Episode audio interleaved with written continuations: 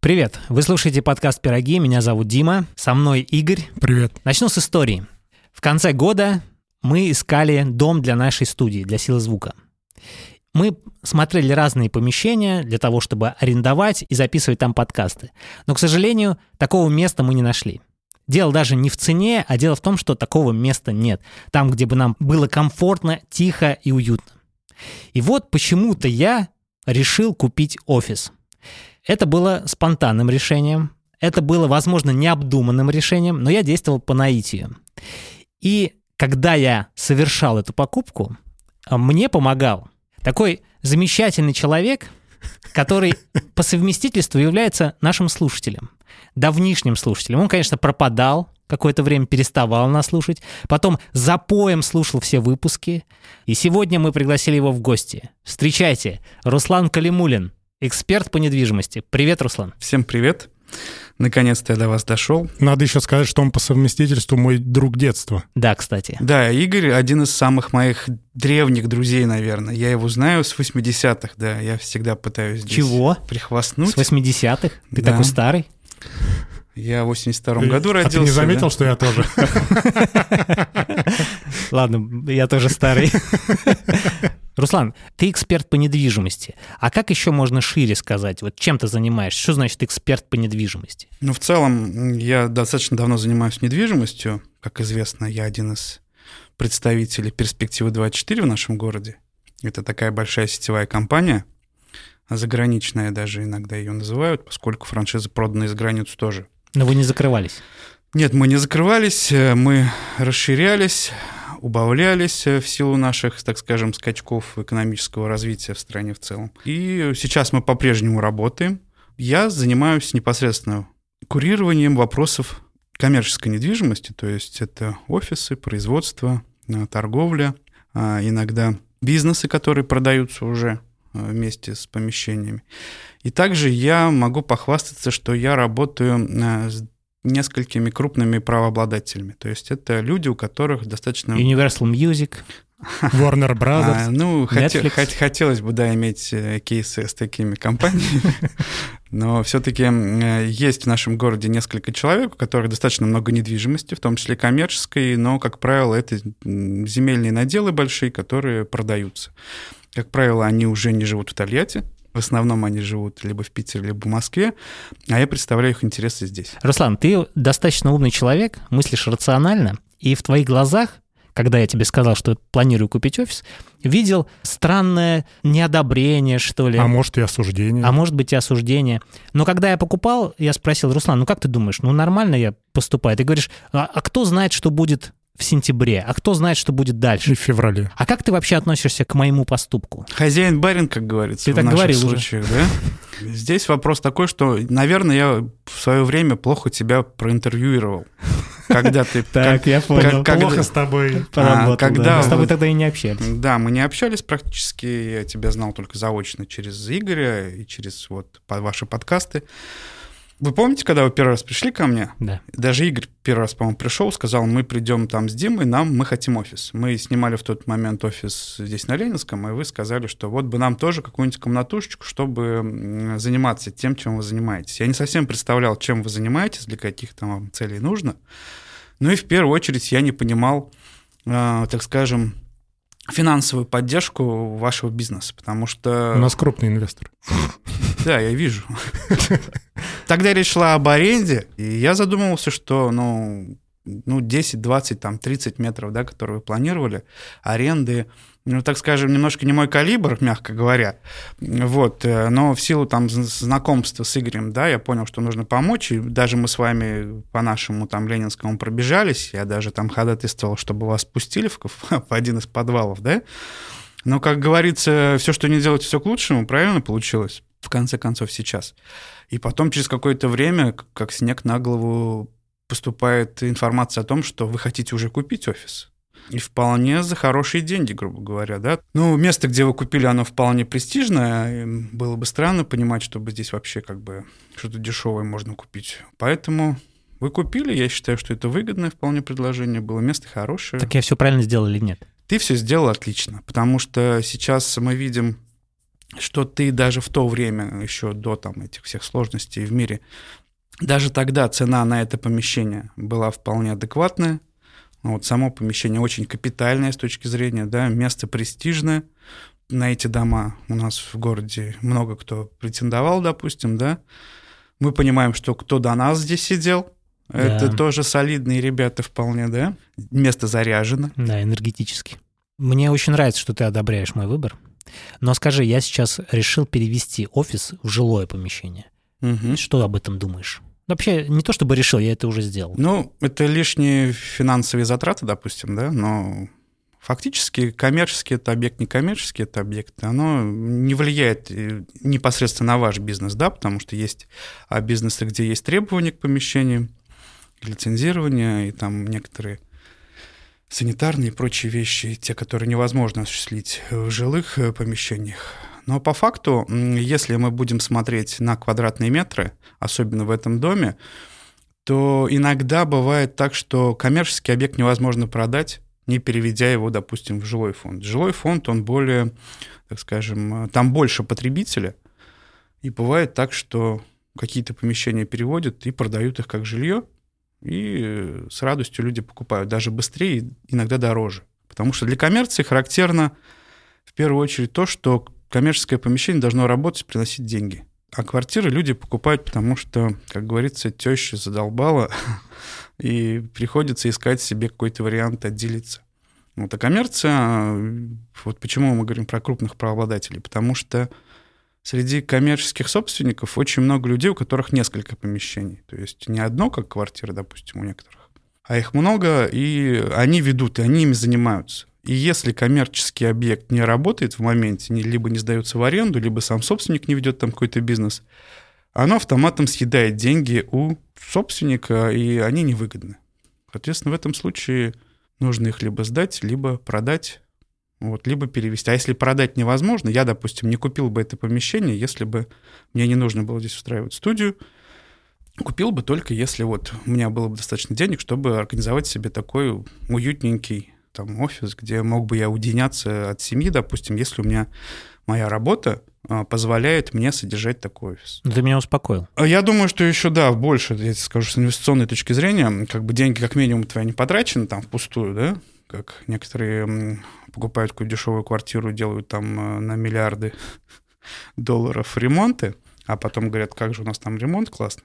У вас здесь такого не будет, вы купили ниже рынка, продадите в любом случае, если когда-то продадите дороже, я не думаю, что здесь э, будет какие-то проблемы. Руслан, я хотел тебя спросить, а почему ты выбрал именно сферу, связанную с недвижимостью? Я просто никогда в жизни ничем другим не занимался всегда у меня начиная от курсовых, которые я писал еще там на четвертом, на пятом курсе, я писал уже о недвижимости. Диплом у меня был про недвижимость. Я работал в госслужбе, изнутри я посмотрел, как это все работает. Э, я познакомился с кучей документов, которые казались чем-то страшным, а потом они оказались вполне как бы обычными, простыми документами. Ну и здесь мы уже работаем достаточно много, чего только, как говорится, на моем кладбище огромное количество кейсов. Вот. Похороненных. Нет, почему? Нет, почему? Похоронены, похоронены. Здесь моментов много. В коммерции, безусловно, процент отказавшихся, либо реализовавших объекты как-то втихаря, без, допустим, работая со мной, это так часто бывает, потому что, ну, характерно, да, для, э, всегда говорю, что почему нужно работать на эксклюзиве именно по коммерческой недвижимости, потому что, вот смотрите, есть человек, директор, какого-нибудь производства, его все знают в городе, как минимум в нашем городе его все знают, либо как минимум могут найти его телефон через одно-два, так скажем, рукопожатия, да, это называется. Вот он пять лет продает свой объект. Потом ему кто-то говорит про меня, я к нему приезжаю, мы с ним обсуждаем, мы встречаемся, договариваемся, да, начинаем работать, и через какое-то время он говорит, Руслан, ко мне пришел мой товарищ по бизнесу, да, там, которому 20 лет друг другу знаем. И он сказал, что давай... Я тебе помогу. Я, нет, я заберу, а, заберу. тебя твое производство, потому что оно мне всю жизнь нравилось, я хотел его. И... Вот в этом случае...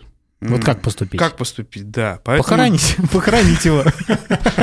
Вывозим в лес, разговариваем.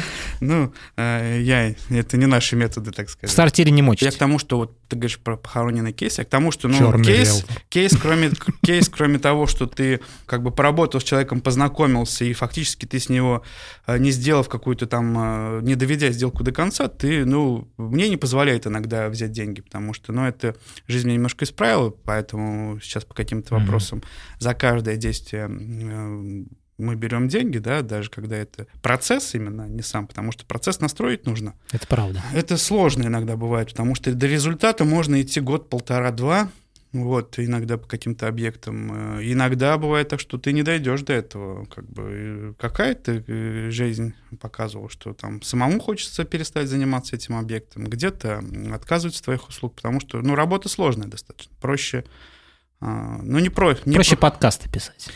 Нет, подкасты, наверное, с технической стороны снимать. Очень. У меня вот, когда что касается рекламирования, рисования, монтажирования, вот это для меня достаточно сложно, потому что это нужно усесть, я человек не очень усидчивый, мне нужно поехать лучше куда-то, сделать какой-то... Ты же любишь в документах ковыряться. Это довольно-таки Я, усидчиво. я документы тоже не очень люблю читать, я не люблю читать нормативку То есть ты договоры не читаешь. Ну, договор я читаю, конечно же, но не не сказать, что люблю. я прям кайфую от этого. Я прям, знаешь, наливаю бокал шампанского, одеваю свой любимый халат и начинаю читать нормативку по вечерам. Нет, это совсем не то. Когда-то нам э, в университете говорил преподаватель один, что в удовольствие от прочтения нормативки, знаете, когда получите, когда, вот вы знаете, допустим, весь норматив, ну, какой-то закон, да, где вы специализируетесь, прям там все вот классно, все понимаете, э, используете его регулярно, и тут выходят, выходят какие-то, а, так скажем, поправ- поправки, да. И вы с таким удовольствием, ну что там они придумали, Мгм. вы садитесь вечерком, смотрите это. как Смакуете. его, да, и смакуете, да. Но вот у меня в жизни такого не было никогда. К сожалению. Я, я, я отношусь к, к- к работе не как с, э, ну не то, что я там влюблен в нее. Мне нравится встречаться с людьми, мне нравится Деньги. смотреть объекты, мне нравится, да, деньги получать потом за сделанную работу. Странно было бы, да, что если я не люблю эти Мгм. деньги, зачем они мне? Нет, объекты гораздо интереснее у меня, чем, допустим, квартиры а, какие-то. Я часто ездию куда-то. Вот пока я работал... Командировки? Э, Ну, нет, я имею в виду, что по, По городу, городу? по городу очень часто. Ну, за город, в Самару, допустим, какие-то другие. Вот в Камышле у нас был объект, мы туда ездили смотреть. Поэтому... Звучит как жопа мира. Ну, Главное, чтобы платили. многие объекты, они находятся там, там, где месторождения какие-то. Вот там а, эта база, она рядом, допустим, с месторождением, двумя месторождением гипса, и там гравий. Хотел извиниться перед жителями Камышлы. Простите. Ты думаешь, такие есть? Это татарская деревня достаточно, поэтому я думаю, что... Да, простите еще раз. Тогда точно простите.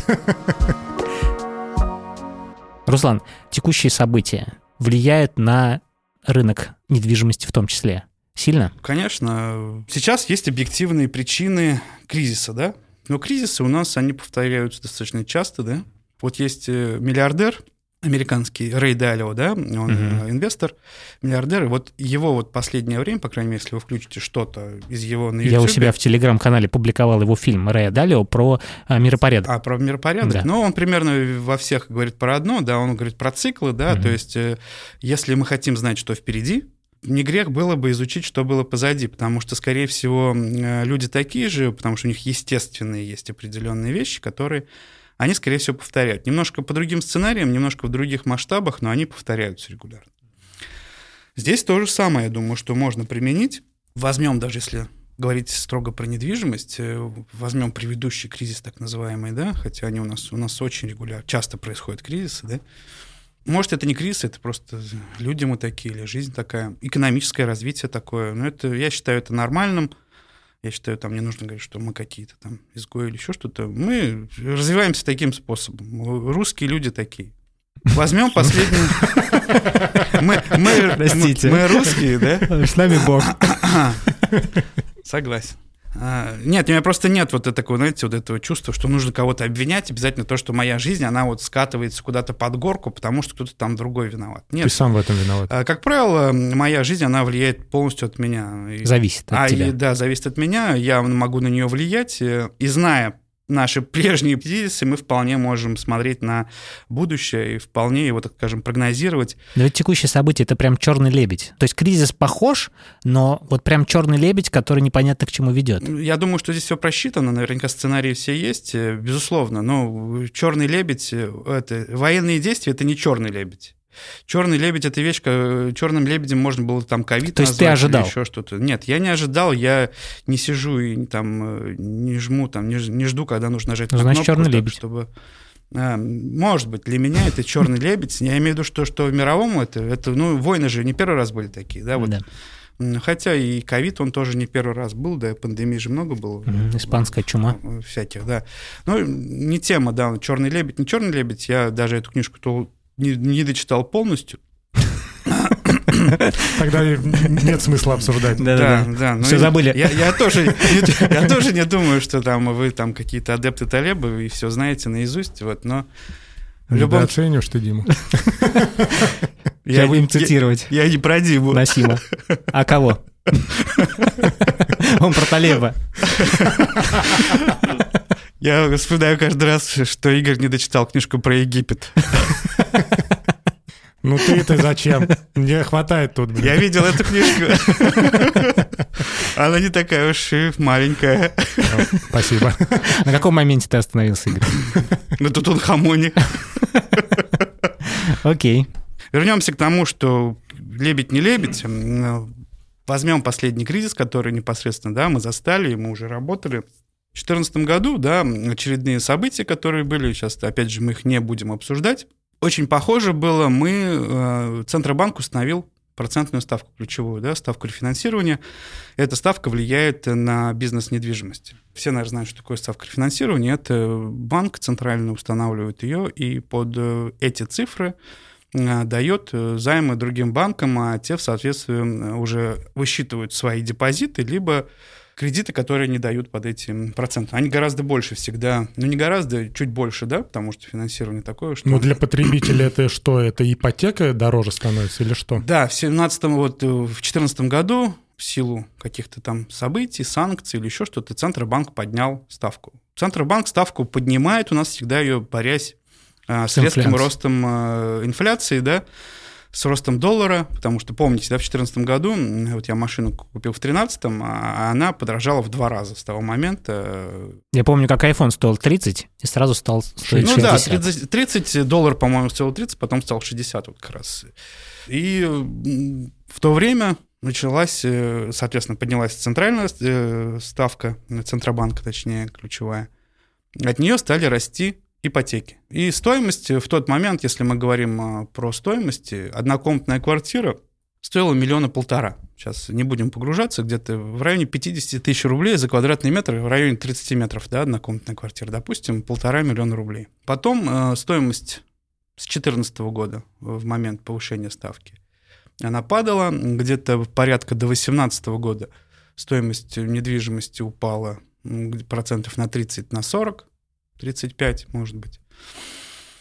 И в 2018 году мы помним, да, что понизилась ставка, начали ее опускать, и мы увидели, что опуская ставку, стали дешеветь ипотеки. То есть деньги, которые выдаются в рынок, они стали дешевыми, они стали доступными. Рынок рос. Рынок рос. Соответственно, да, когда есть дешевые деньги на рынке, рынок всегда растет. Люди больше покупают, как если про потребительские кредиты говорить, если про ипотеку говорить, квартиры стали расти. Кроме того, все достаточно успокоилось до момента, знаете, когда начался, наверное, Ковид. пандемия, да. Но люди в ковид много достаточно покупали. Очень много покупали. На панике? А, ну, не то, что на панике. Я помню всплеск огромный. Вот весна была, по-моему, 2020 года. Был огромный всплеск по дачам, под загородным домам. Люди очень многие убегали, там не было ни в аренду, ни в покупку. Все было занято практически везде. И кроме того, если понижается ставка, депозиты, соответственно, также понижаются. То есть хранить деньги в банке становится не очень выгодно. И на всей этой неизвестности, связанной с пандемией, для меня вот пандемия, она больше черный лебедь, чем, допустим, у спецоперации, это которая сейчас. Люди побежали покупать, все достаточно было хорошо, цены росли. Вы зарабатывали? А, зарабатывали, да, деньги вполне как бы легко было найти продавца и покупателя. Было огромное количество людей, которые ходили с ипотеками, искали себе объекты. Не сказать, что ничего не строилось, вполне строились дома. А многие, допустим, уходили за город, потому что миграция у нас вполне такая приличная в район уходит, да, из... из Relocation. Да. Relaxation. Да. Опять же, да, к вопросу, что многие инвестировали в другие города, то есть а в Казань, в Питер, э, в Краснодар начал тогда да, расти да. очень сильно, а миграция пошла туда. Э, он очень Слушай, сильно... а у нас, получается, отток из города произошел. Из, из города, да, регулярно говорят, что Тольятти депрессивный город, из которого уезжают много людей. Но... Ру Детройт. А, да, но из него пытаются всегда что-то слепить, чтобы как бы бизнес поменять. Вот территория опережающего развития, на все это направлено, на пошлины, на дешевые. Друзья, хотели бы вас попросить подписаться на наши телеграм-каналы. Димкин рассказы, где я публикую разные инсайты, рабочие кейсы, рассказываю обо всем, что нахожу интересным и важным. Игорь Спирогов, телеграм-канал Игоря, где он публикует все то, чем живет. Да, и влоги. И влоги, кстати. И канал нашего гостя Руслана, который рассказывает о недвижимости, о том, как не потеряться на этом рынке, а только выиграть. Да, я планирую прям практически туда выложить хороший материал. Я там пионер, конечно, в этом деле, но я думаю, что как минимум ролики с некоторыми своими крупными объектами я смогу туда Супер. накидать. Подписывайтесь. Ссылочки будут в описании этого эпизода. На чем мы остановились? На том, что ипотеки стали дешеветь, люди стали больше покупать, и вот мы сейчас, вот сейчас, на мой взгляд, максимальный пик стоимостей. Если я вам там говорил про 50, сейчас я думаю, что уже 60 и 70 есть за квадратный метр. Если говорить про новостройки, там еще дороже. Вот, но стоимости новостроек, они подорожали еще, там, небольшое событие было где-то, наверное, прошлым летом, когда пандемия, она очень сильно отразилась на производстве древесины, металла и многих строительных таких крупных эм, вещах за границей. То есть там перестали их производить. У русского человека его, этого много всего. Потому что с ним Бог? Да, а, и, и лес. А, ну, в любом случае, наша страна ни для кого не секрет, что она ресурсная, да, и а, любой нормальный предприниматель, в том числе российский, видя, что за границей гораздо выгоднее продать это все, он стал туда все продавать. И у нас в стране возник такой, знаете, дефицит, дефицит строительный. А когда происходит дефицит, очень резко растут цены а, на строительный материал. Мы сейчас про них в первую очередь говорим. И строительство, оно подорожало. Были даже случаи, когда, продавая квартиры в доме, который еще не построен, а, застройщик мог ошибиться с подрядами на будущие поставки стройматериалов. Он продавал, допустим, квартиры по одной цене, а через два года, достраивая дом, стоимость этой квартиры становилась немножко по-другому, да, уже совсем другая цена, поскольку сегодня мы вот с Игорем договорились, что он мне кирпич по 100 рублей привезет, а к концу недели оказалось, что, извините, уже по 200, да, и ничего с этим не сделаешь. Все мы помним, да, что там в два раза там и металл, и железо, и вот эти вот оцинкованные листы, все вот это в два раза практически все это выросло, и это очень сильно повлияло на стоимость жилья. Но это не остановило покупателей, поскольку ипотеки все еще были дешевые, Кроме того, новостройки поддерживает государство, есть субсидированная ипотека, там дешевле процент, чем, допустим, на вторичку. И все это фактически росло, росло, росло. Я иногда даже терял а, ход событий, что вот мне казалось, я даже свои объекты коммерческие, не коммерческие, а жилые, вот инвестиционные, квартиру продал, и мне казалось, что это классно, я продал ее с определенным через маржу. неделю такой, блин. Э, через неделю, через неделю, да, но не через неделю, там через какое-то время, к концу года, допустим, к Новому году всегда происходит еще и такой сезонный взлет э, спроса, что влияет на стоимость, потому что мы всегда думаем, что 1 января наступит какой-нибудь э, апокалипсис, кризис, и люди как сумасшедшие, реклама плюс, да. А MV... он в феврале. Да, это МВидео предлагает нам... Купить телевизор. Это телевизор, да, купить. И многие люди тратит. Но это нормально, поскольку ну, иногда хочется, да, люди сидят, деньги боятся потратить, а тут а кризис. это повод. А это повод, да. да.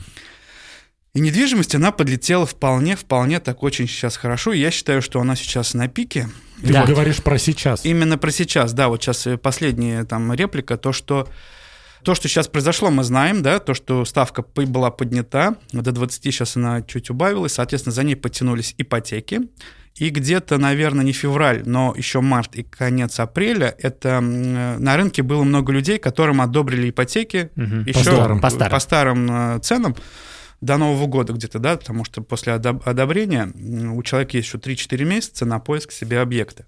А, и вот, вот я наблюдал, что март-апрель, где-то вот начало, наверное, апреля, уже там ближе к концу марта, количество этих людей стало а, прекращаться.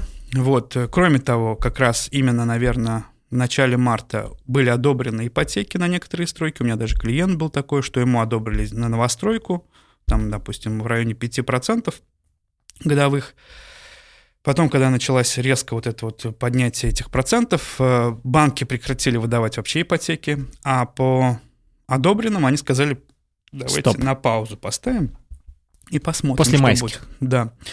А, но сейчас мы видим уже, что э, вот тот товарищ мой, да, клиент, который хотел купить э, квартиру, он ее купил за 5%, он все-таки ему пересчитали, он чуть дороже. Купил по процентам, да, но но купил все-таки, да, потому mm-hmm. что у него задача была. Покупательская способность будет снижаться. Когда это прогнозируется? Подожди, да, не торопись. Да, недвижимость.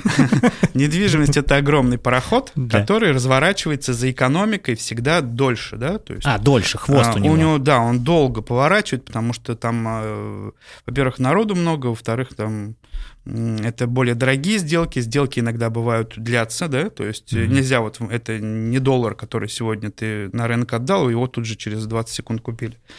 Э, недвижимость, она имеет срок реализации, бывает 2-3 месяца, поэтому иногда дольше, в коммерции это и год может быть. Но цены быть. фиксируем изначально. Цены, они не опускаются вот так вот, как в магните. Еще эти ценники перебил, и теперь цены такие. Нет, цены, они все-таки больше диктуются спросом, рынком диктуются. Соответственно, пока это все среагирует, пока что влияет на цены? Стоимость ипотеки, становятся дороже деньги, люди их меньше берут, меньше покупают, объектов э, становится больше, объекты все равно будут продаваться. Очень многие в предыдущие полтора года, наверное, те, кто брал, они брали с учетом сохранения денег, то есть им жить было где, они просто брали эти квартиры, чтобы сохранить деньги. Кроме того, события, которые сейчас происходят, и уже, ну и пандемия, она в целом влияла на то, что многие теряли работу. Если люди теряют работу, они не платят по ипотеке. Если они не платят по ипотеке, какое-то время, год, полтора, эти квартиры забирают у них. Их реализовывают, отдают часть оплаченных и оплаченной ипотеки, но, как правило, это не всегда очень невыгодно для, так скажем, собственника. И на рынок вот сейчас мы ожидаем, что к концу года э, вот все это накопится. И будут выходить на реализацию объекты, которые продаются с торгов, а в целом, потому что финансовый кризис, мы говорим, да, что бизнесы рушатся, люди С теряют работу. в виду те, кто не мог выплачивать. Которых выселили. Да, да, те, кто... И, они, и это, цена будет какая? А, ну, цена будет дешевле. С торгов она всегда дешевле, потому что банку нужно продать эти объекты. Не всегда он там соблюдает интересы собственника, который, да, там платил какую-то часть ипотеки. Как правило, продают, и бывает, что там аффилированные лица их покупают, да, для перепродажи последующей, вы, выводят из владение банка, выселяют туда людей. Вопрос достаточно... Бизнес это так себе, скажем, не для каждого. Да, не каждый может этим заниматься, когда дети плачут, а ты должен их оттуда выгнать из квартиры, да, потому что у тебя документы все фактически это, на руках. И, соответственно, при большом предложении и при малом спросе а, стоимость, она в любом случае будет падать. А, это мы говорим, что начало, конец 22 года, я думаю, что этот пароход развернется, начало весь 23 год. И если вроде брать эти циклы, про которые мы изначально говорили, с 14 года шла вот спад вот этот вот волны 14 до 18 примерно Потом года. подъем был? Потом пошел подъем с 18 до 22, я считаю, вот э, до начала как минимум года вполне такой вот этот цикл, он был на пике. Сейчас мы вот находимся как раз э, на пике, может быть, уже чуть ниже пика, поскольку уже пошла определенная рецессия, да? квартиры будут дешеветь, но есть одна небольшая проблема. А, есть застройщики, которых поддерживают, которые будут все равно цены держать э, новостройки, да, потому что у есть вторичка и новостройки. Нельзя сказать, что новостройки вырастут. В любом случае старые квартиры все дешевле, чем новостройки, ты э, вторичка будет тянуться за новостройками потихоньку. У них будет разница, но они будут тянуться. И, соответственно, если будет падать, будет то же самое. Соответственно, мы посмотрим, как будет развиваться все. Сейчас, вот э, если хотите совет с точки зрения, что вам делать, покупать или не покупать, ну какой вам смысл сейчас брать ипотеку там под 17, 15, 17 процентов, да? Потому что вам и банк-то не даст. Даже если вы согласны, я готов платить, я не знаю, что это такое, я буду платить 17% годовых, э, банк вам не даст ипотеку, поскольку банк смотрит все-таки на ваш доход, и он не может дать больше определенного процента от вашего дохода. А доходы, цены растут, а доходы как бы падают, поэтому сейчас не лучшее время в целом присматриваться. Но прогноз такой, что цены все-таки откорректируются, не потому что я точно знаю, а потому что это было ранее, До. так, до того. Если там верить э, там, Рэу Далю и прочим э, поклонникам этой теории, скорее всего, цены откорректируются, потому что они сейчас на максимальном взлете. Они не будут точно такими же, допустим, там, они не подешевеют до уровня там 2014 года там, или какого-то там 2008 года, никогда так не бывает. Цены откорректируются сейчас, они на максимуме. Поэтому Слушай. копите деньги, ждите, когда ипотека подешевеет. А если у меня есть наличка, сейчас лучше не покупать. Лучше подождать, Ну, если не горит. я думаю, да, что вопрос там, куда сейчас твои деньги дети, не, не всовывая, да, если у тебя их нету конкретно сейчас без ипотеки на конкретную Нет, квартиру, если есть. А если есть? а если есть, то я думаю, что они у тебя наличкой прям лежат, допустим. Ну, пред- представь. Или они ну, в, в каком-то допустим, другом этом... э, Нет, допустим, средстве. есть наличка. Если есть наличка, то, безусловно, можно поискать какие-то хорошие предложения. Либо все-таки дождаться. Сейчас вопрос даже не в том, чтобы чего-то да- ждать, а вопрос, как сберечь эти деньги в случае инфляции, да, которая сейчас ну, полными темпами идет, я считаю. Ну, и не только у нас, допустим, да, мы, если уж там где-то с границей они есть, представляете, что у нас творится с, с инфляцией. С. Нужно подумать просто, как эти деньги сберечь. Если уж ты там, там не поклонник диверсифицировать, там, покупая золото, акции, то если у, у тебя хватает на объект, то можно купить, конечно, этот объект. Ну, откорректируется он, может быть, на, он, если мы говорили, что с 2014 до 2018 года 30% была коррекция, ну, в год примерно по 10, может быть, процентов. Сейчас а, будем смотреть, конечно, все, как происходит, но можно понаблюдать, но это все равно ниже, чем в целом инфляция. А если я владею какой-то квартирой, и я хочу ее продать, мне лучше ее сейчас продавать? Если ты хочешь продать, да, у тебя есть куда эти деньги вложить, если это объективная какая-то цель, на что избавиться, то избавляйтесь, пожалуйста, сейчас самое отличное время, когда их продавать, потому что предложений мало, но сейчас уже началось проблемы с людьми, которые будут покупать. Их стало меньше людей этих. Твоя сфера как будет развиваться? Ты как ее видишь? Хочешь оттуда свалить? Или хочешь ее усилить? Что вообще хочешь? Нет, безусловно, сфера моя нормальная, сейчас нет какого-то смысла мне начинать устанавливать окна и, или еще что-то. Вот. э, Тиктоки снимать? э, Тиктоки снимать, да. Окна устанавливать Ну, я имею в виду, что пластиковые окна, там, что, в офис. Нет, менять бизнес Я свой, понял, менять бизнес. Вот, э, я, по крайней мере, здесь достаточно экспертен. Вот, по крайней мере, здесь мне не страшно, здесь где-то развиваться есть куда. Вот, единственное, что вот именно я никак не масштабируюсь.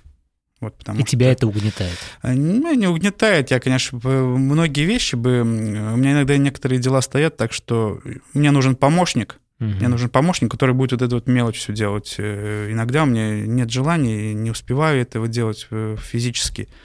Поэтому масштабироваться надо, если будет масштабирование, но в наш бизнес, достаточно особенно вот в мой, достаточно сложно прийти человеку вот молодому, который... Там должна быть очень четкая, мощная мотивация, что этим заниматься. Не каждый может удержаться. Есть люди, которые вполне хорошо зарабатывают в нашем бизнесе. И им есть прям чем хвастать даже иногда. А некоторые просто не могут. Здесь морально-волевые качества. Ты надо. похвастать ничем не можешь. Он может похвастать своей экспертностью, правда? Ну, хвастаться вообще в целом некрасиво, да? Некрасиво, да? Я, Грех. я из 80-х, они не хвастаются. Они берут свое. Ну, мы уже в том возрасте, когда, да, какой смысл кому-то там нос утирать или еще что-то, да, нужно работать и детям показывать, чтобы они могли там понимать, что, окей, у нас папа как бы там работает и зарабатывает нам деньги. Кого сейчас можно удивить вообще хоть чем-то, да? Мгм. Люди разные все. Кто-то на дорогих машинах ездит, но при этом там у них нет каких-то больших э, там пакетов инвестиционных, да, в недвижимость, или кто-то наоборот. У кого-то есть пакеты из ЦУМа. Но нет пакета из магнита. Ага, и в магнит они ходят с пакетом из ЦУМа, Да-да-да. чтобы похвастаться. Да. А тебе не тесно в нашем городе? Нет, э, я город наш люблю. Вот где я живу, ты знаешь, да, прекрасно. Из моих окон видно все. Где я учился, допустим, да, там. Мне как-то все видно, и мне уютно от этого. У меня здесь родители, у меня здесь дачи, дома родительские, там э, у меня есть... э, Здесь отличная природа, на которой мы вообще практически никогда не ездим, да. Я тут всех Главное знаю. знать об этом. Я тут все знаю, да. Не сказать, что меня прям все в городе знают, но так бывает, что вот через кого-то я А обязательно хотелось бы? кого-то другого. Нет, я человек не такой. Скромный. Мне не нужно, чтобы меня все знали. Если кто-то захочет со мной познакомиться, я человек открыт достаточно, мы всегда познакомимся по делу. А так бегать по каким-то мероприятиям, рассказывать, какой я классный какой-то, это совсем для меня. Ну, здорово. Руслан, спасибо тебе огромное за то, что пришел к нам в гости. Поделился с нами инсайдерской информацией о рынке недвижимости. Может, это не инсайдерская, инсайдерская была, может быть, это можно было прочитать в журналах «Сад огород». Брошюра. Да, Скорее всего, да. Но, во всяком случае, спасибо тебе огромное. Ну что, друзья, спасибо за прослушивание. Всем пока. Пока. Счастливо.